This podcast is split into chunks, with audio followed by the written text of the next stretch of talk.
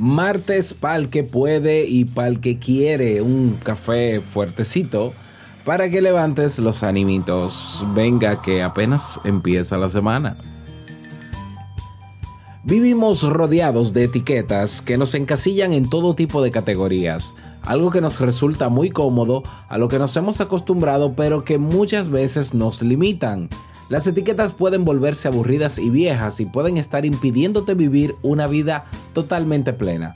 En el episodio de hoy te doy más de una razón para que empieces a trabajar en eliminar ciertas etiquetas de tu vida y vivir mejor. Si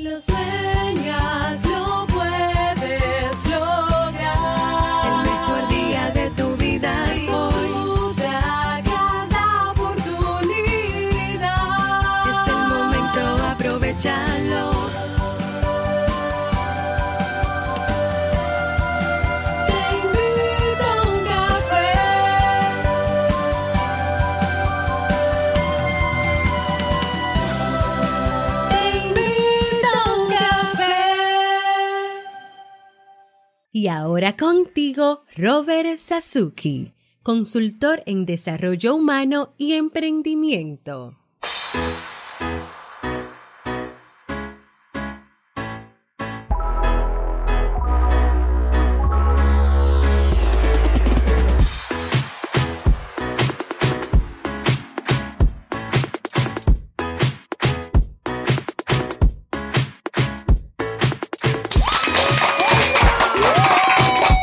Hola, ¿qué tal con esa energía positiva, esos aplausos y aquí tu cafecito?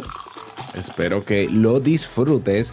Damos inicio a este episodio número 915 del programa Te invito a un café. Yo soy Robert Sasuki y estaré compartiendo este rato contigo, ayudándote y motivándote para que puedas tener un día recargado positivamente y con buen ánimo. Esto es un programa de radio bajo demanda popularmente llamado podcast y la ventaja es que lo puedes escuchar en el momento que quieras, no importa dónde te encuentres y todas las veces que quieras. Claro, tienes que suscribirte en tu reproductor de podcast favorito para que no te pierdas de cada nueva entrega. Grabamos de lunes a viernes desde Santo Domingo, República Dominicana y para todo el mundo. Y hoy he preparado un tema que tengo muchas ganas de compartir contigo y que espero sobre todo que te sea de mucha utilidad. Si ya te decidiste a potenciar tu marca personal, construir tu sitio web, crear tu podcast, diseñar tu estrategia de ventas, y monetizar tu negocio en línea en el Club Kaizen, tienes los recursos y herramientas para comenzar a trabajar en ello hoy mismo. Más de 400 videotutoriales, más de 350 personas y más de 30 proyectos han formado parte de nuestra plataforma. Únete tú también en clubkaizen.net. Y atención, atención, se han reabierto nuevos cupos en el programa de mentoría. Así es, por algunas razones personales, ya eh, hay algunas de las personas que no van a continuar en el programa, que se retiraron, cosa que obviamente yo respeto y conversé con cada uno de ellos. Por tanto, eh, teníamos ocho cupos, eh, teníamos dos cupos disponibles, ¿no? Cuando cerramos la convocatoria, habían ocho personas, ahora hay seis personas. Por tanto, voy a reabrir cuatro cupos nuevos para el programa de mentoría. Durante seis meses en este programa estaré trabajando contigo, ¿eh? no diciéndote lo que tú tienes que hacer, no, trabajando contigo para que puedas, bueno, ya quizás no para diciembre, sino para enero, nos extenderíamos un mes más eh, montar tu negocio en línea. Si ya tienes una idea más o menos de qué te gustaría hacer, si ya sea montar una tienda, crear un, un, una marca personal que ofrezca servicios o infoproductos, productos digitales, si más o menos tienes una idea, pues eh, contáctame, ¿ya? Ve a robertsasuke.com barra mentoría para que aproveches cualquiera de estos cuatro cupos que quedan disponibles y que van a estar abiertos hasta que se completen. Así que no pierdas tiempo, ve a robertsasuke.com barra mentoría para que te te enteres de todo lo que incluye el programa y puedas participar. Ya te dejo también la, en las notas del episodio el enlace para que puedas acceder. Vamos a comenzar con el tema, pero no sin antes escuchar la frase con cafeína. Porque una frase puede cambiar tu forma de ver la vida, te presentamos la frase con cafeína.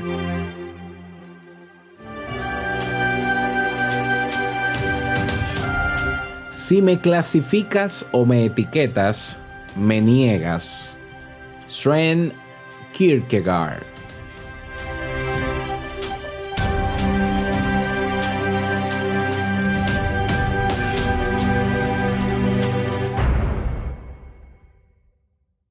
Bien, y vamos a dar inicio al tema central de este episodio que he titulado Libérate de las etiquetas y mejora tu realidad.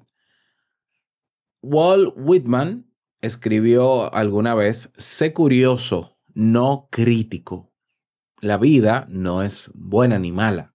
Donde algunos ven un problema, otros pueden encontrar una oportunidad.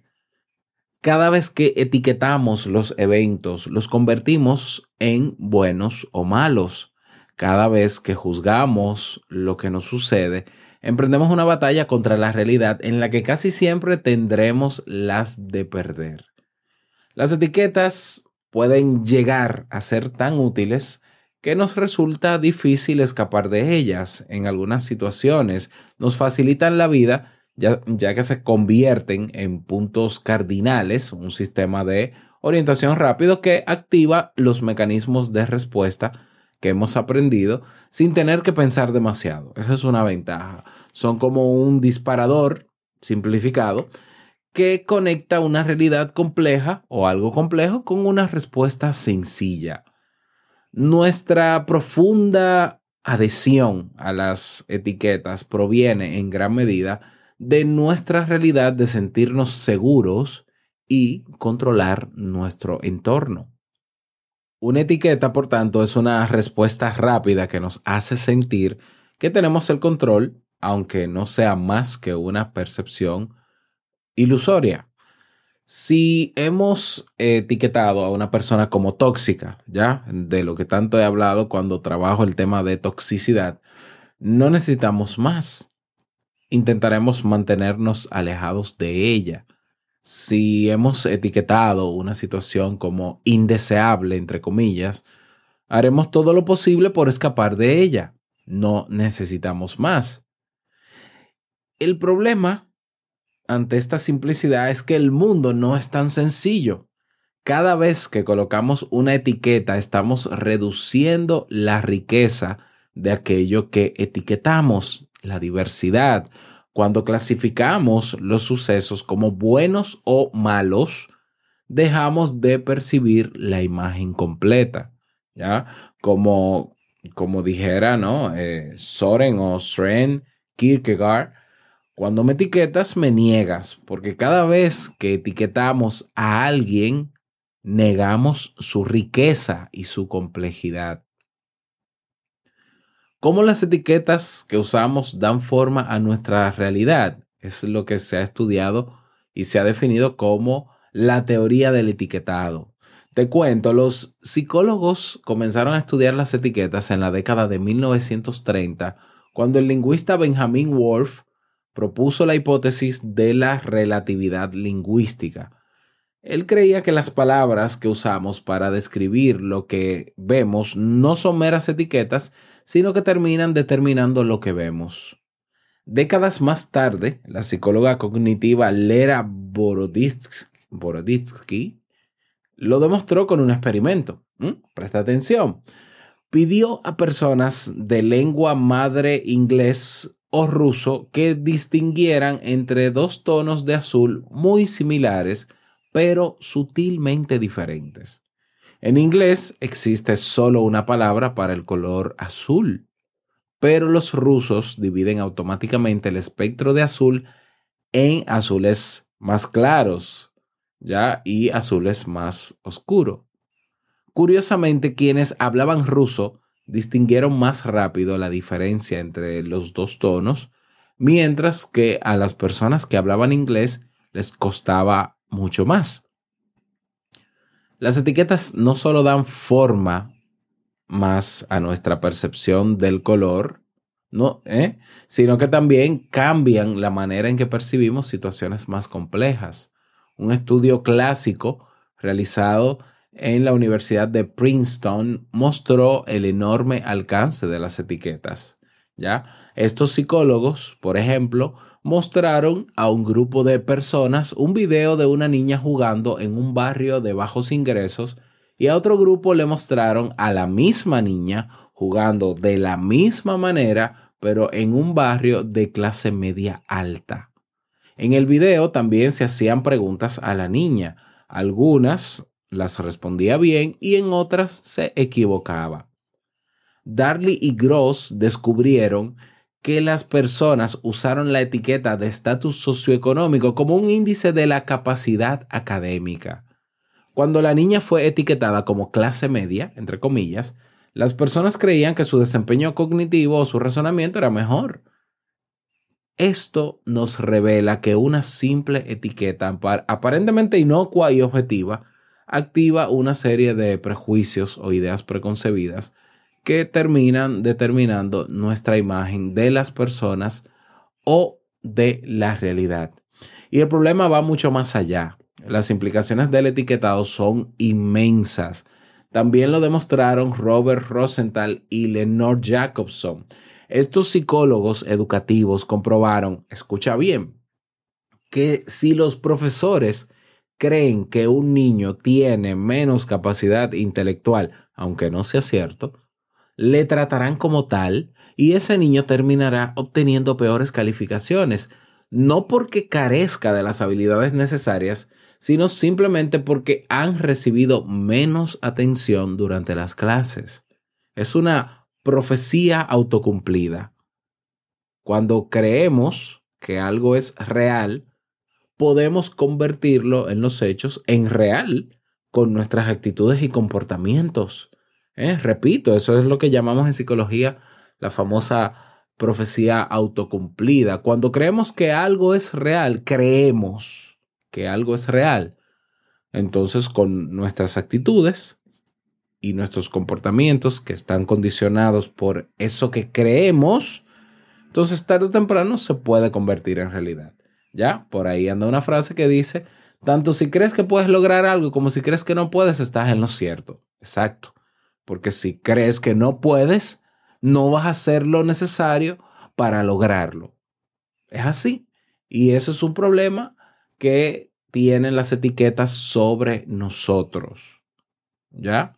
Y también que nosotros tenemos la costumbre, el hábito de que cuando conocemos a una persona por primera vez, si, escucha, si escuchamos o llegamos a conocer su estatus socioeconómico, dónde se crió, con quién vivió, eh, tendemos a hacer un juicio de valor sesgado de esa persona y por tanto comenzamos a tratarle como lo que creemos que es esa persona.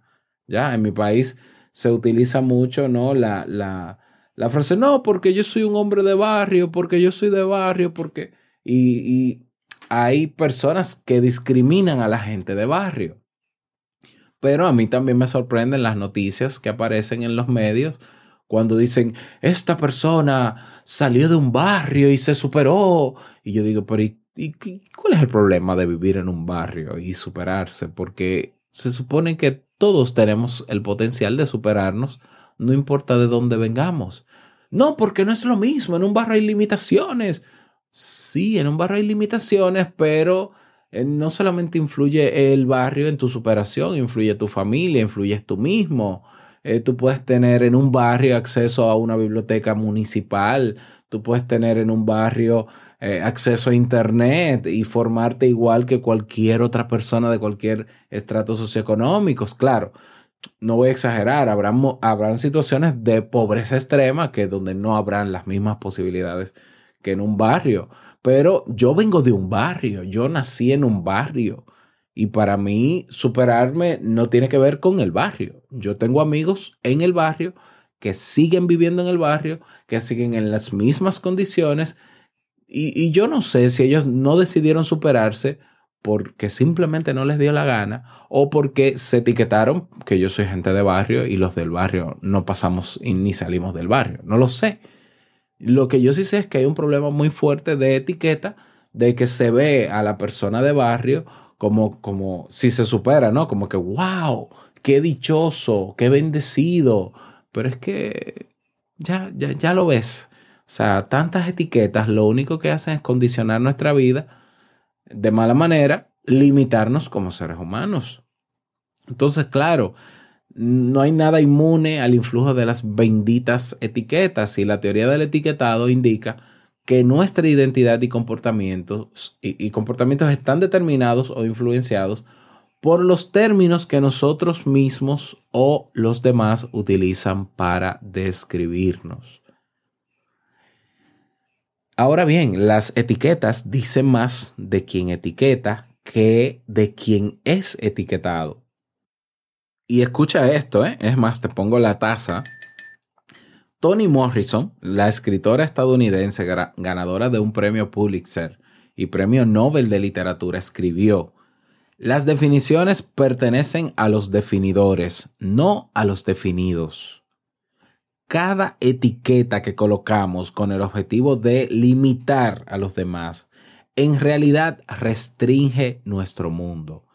Cada etiqueta es la expresión de nuestra incapacidad para lidiar con la complejidad y la incertidumbre, con lo inesperado y lo ambivalente. De hecho, solemos recurrir a las etiquetas cuando la realidad es tan compleja que nos desborda psicológicamente o cuando no contamos con las herramientas cognitivas para valorar en su justa medida lo que está sucediendo.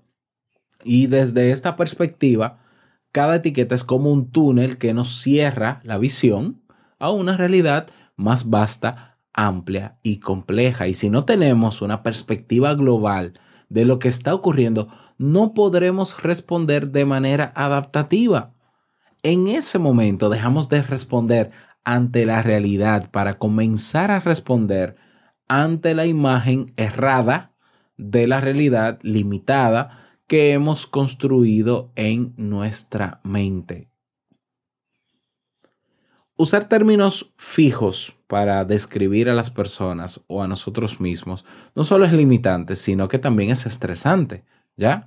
Ah, no sé si recuerdas una vez que hablé sobre el tema de aquellas personas que no se sienten bien estudiando una sola cosa o sabiendo de, un, de una sola área del conocimiento o técnica, los multipotenciales.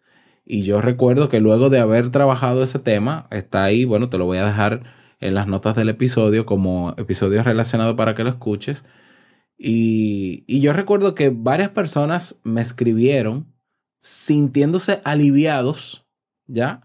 Porque eh, comprendieron su situación, se vieron reflejados en ese tipo de personas que dicen, bueno, sí, a mí me gusta la psicología, sí, pero también me gusta el, marketing, sí, pero también me gusta la publicidad, pero también me gusta la música, pero también me gusta eh, la pintura. ¿Y cuál es el problema de que a mí me guste tantas cosas? ¿Ya? Y eh, las personas que más han aportado a esta sociedad son personas, han sido personas multipotenciales, grandes artistas multipotenciales. Por tanto, el, el, que la sociedad quiera meterte en una profesión, no, porque tú tienes que concentrarte y dedicarte a una sola cosa, porque tú tienes que ser estable, es limitarte como ser humano, es un engaño, es un error, ¿ya? Es un sesgo porque nosotros tenemos el potencial de saber y de, y de que nos gusten más cosas. Y tenemos el potencial para desarrollar cada una de ellas. Claro, no, no todas a la vez, no en todas seremos igual de buenos, ¿ya? Pero que te guste está bien y que tú quieras hacer un poco de todo eso, está perfectamente bien. Entonces, es importante tener una visión más flexible del mundo. ¿eh? Una, una, visión flexible del mundo en cuanto a las etiquetas nos permite adaptarnos con mayor facilidad a los cambios y entonces nos estresaremos mucho menos, incluso nos saldrá hasta menos costoso. Y esto te lo digo porque me llama la atención que todavía esta generación de jóvenes, eh, generación millennial y Z, como dicen los marketingianos, nada que ver con psicología, ¿eh? ¿Eh? Con, ya eso, eso lo hablé también. Eh, la generación que hay de estudiantes en la universidad, esto yo lo veo mucho, son estudiantes que vienen con un discurso desfasado. El mismo discurso que utilizaba yo y que utilizaban mis padres con respecto a la tecnología. Yo me encuentro con estudiantes que yo les hablo del Club Kaizen, le digo, sí, mira, hay cursos online.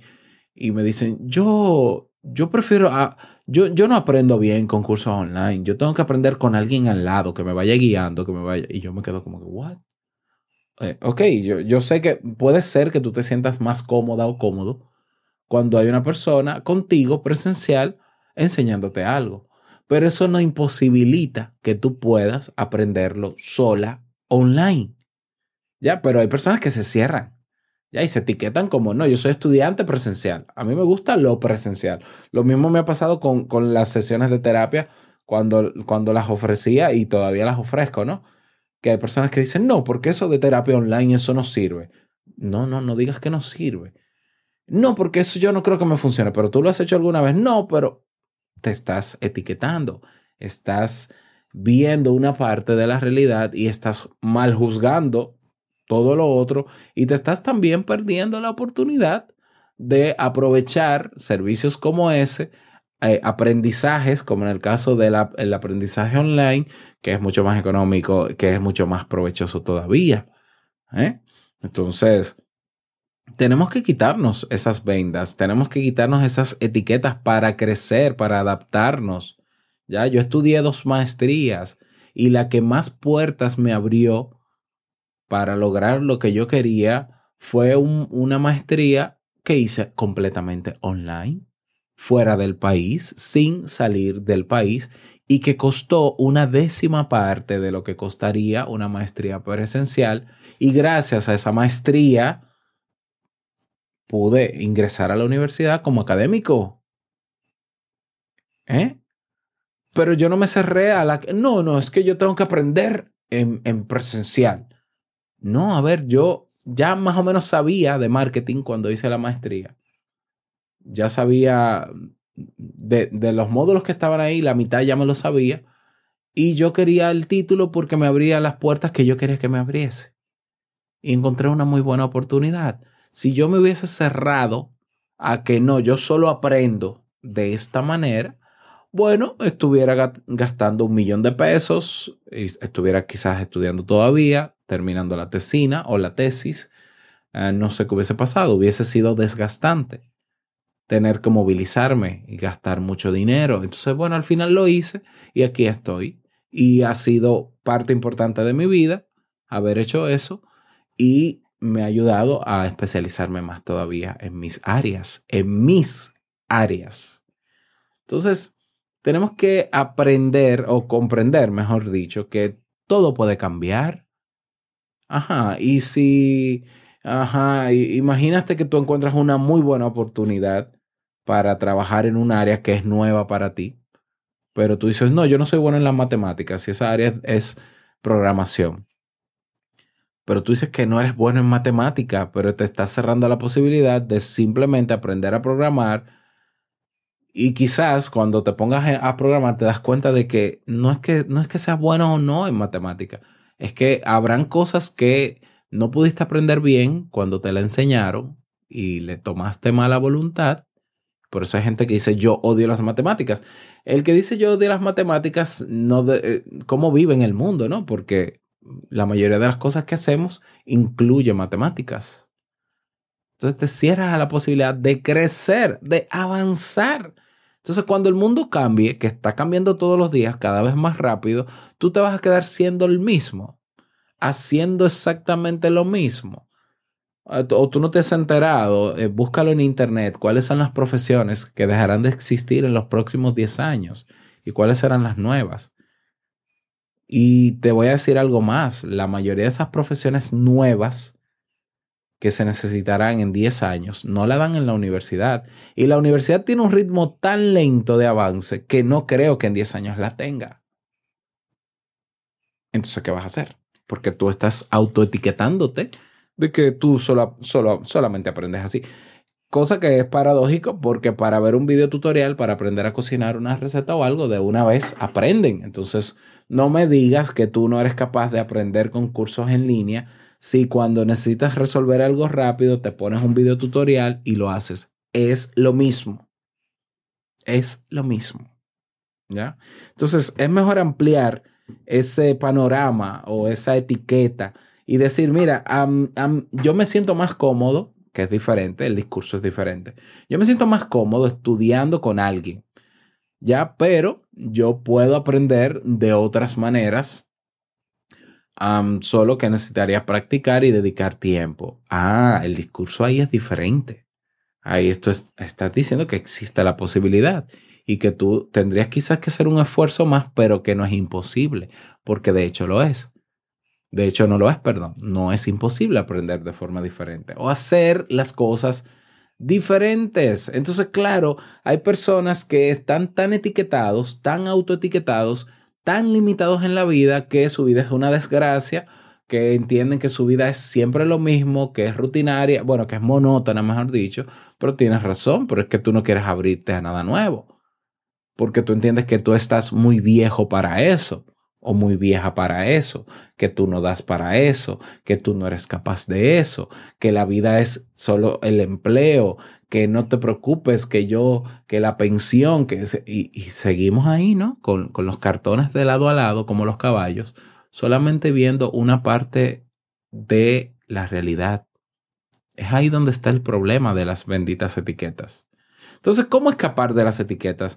Necesitamos recordar que bueno y malo son dos lados de una misma moneda.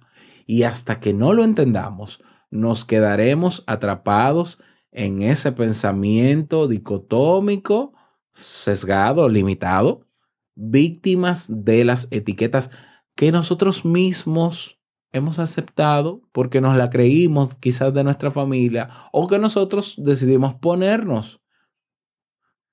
También necesitamos entender que si alguien hace algo mal desde nuestro punto de vista, no significa que sea una mala persona, sino simplemente una persona que hizo algo que no se corresponde con nuestro sistema de valores. Y no por eso hay que descartarla. Ah, sí, no, porque esta persona hace esto. Ah, no, eso es un delincuente. Ah, sí, entonces yo no hablo con delincuentes. Mira, yo creo que todos hemos delinquido de alguna manera por acción u omisión, consciente o inconsciente, con buena voluntad o sin buena voluntad, o simplemente habiendo ignorado que podemos delinquir en algún momento. Entonces, si, si somos tan estrictos con las etiquetas, pues eso habla mucho de ti, eso habla mucho de tu psicorrigidez y yo no creo que puedas crecer eh, con ese tipo de pensamiento. Hay que ser lo suficientemente humilde para reconocer lo que te estoy diciendo. Ya, si tú eres las personas que tienen una respuesta para todo el mundo y entiendes que la gente se agrupa por categorías, eh, eh, el problema es tuyo, no de la gente, es tuyo. No vas a crecer, no vas a evolucionar. Te va a dar incluso vergüenza querer cambiar, aun cuando tengas la posibilidad, porque tu, tu mismo sistema de valores y creencias no te lo va a permitir. Qué pena, ¿no? Ya, es una pena que sea así. Entonces, eh, recordemos que, como dijo Alan Turing, a veces es la gente de la que nadie espera nada.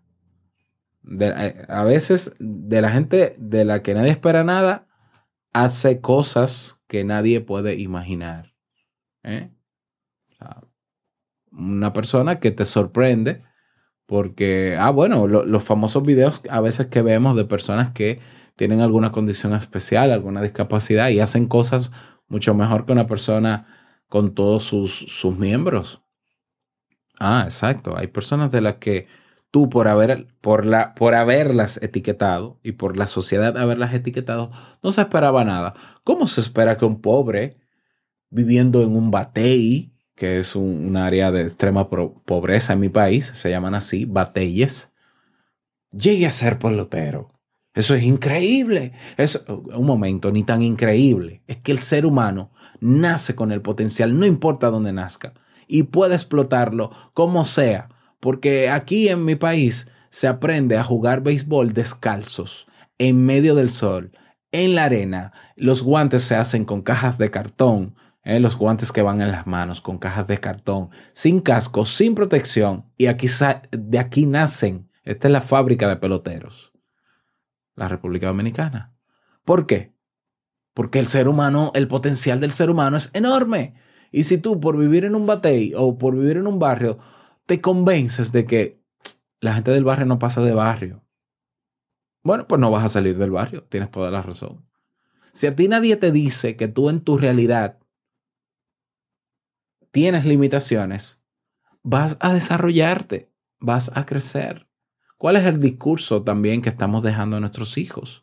Estamos limitando a nuestros hijos de que, mira, eso no se puede porque no hay dinero, eso no se puede porque somos pobres, eso no se puede. Estás etiquetando tu realidad y para que tu hijo te compre esa idea, para que entonces tu hijo no se atreva a lograr cosas porque somos pobres, no hay dinero, la vida, la no sé qué.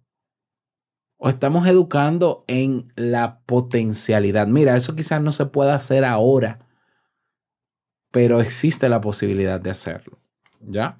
O eso quizás no se puede comprar así, pero podemos crearlo. Fíjate la diferencia.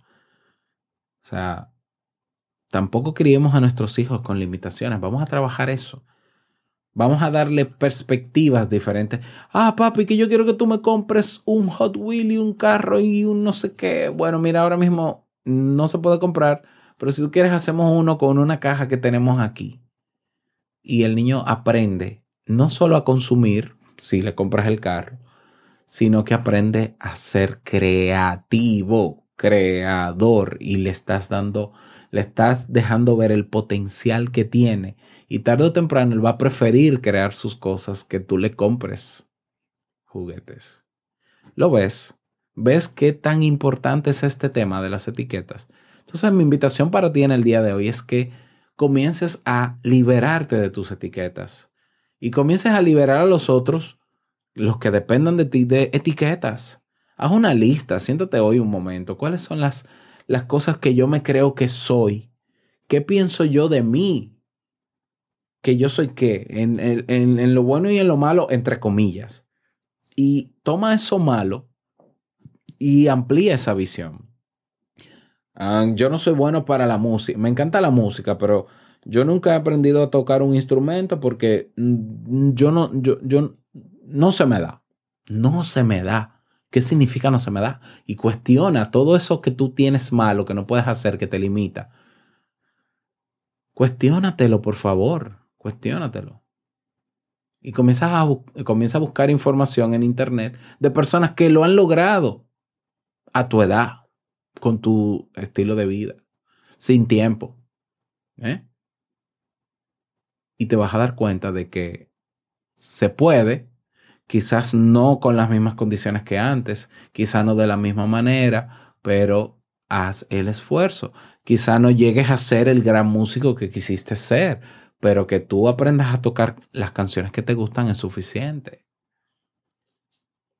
Y eso te ayuda a crecer, no solamente porque desarrollas la habilidad del instrumento, por ejemplo, como este caso, sino que te das cuenta de que tú hasta que mueras vas a seguir teniendo potencial de lograr más cosas de las que has logrado. O sea, hasta que tú no mueras, sigues teniendo potencial.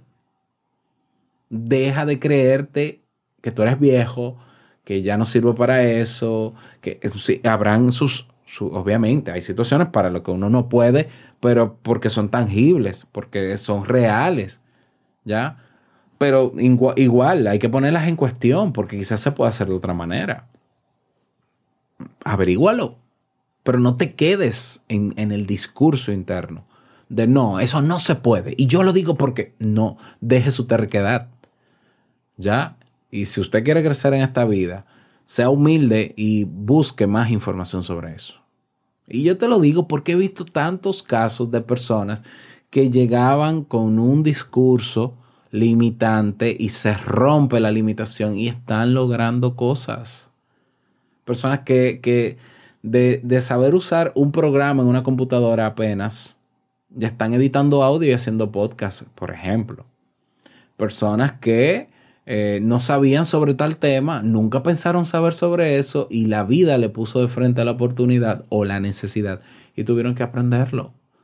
Y eso no te resta, eso te hace mejor, eso te hace crecer y evolucionar. Bueno, ese es el tema para el día de hoy. Espero que eh, puedas reflexionar al respecto. Me encantaría tu retroalimentación, me gustaría que me escribas para decirme qué te pareció. Si me escuchas en ebox tienes un cuadro de comentarios en este mismo reproductor. Anímate a escribir.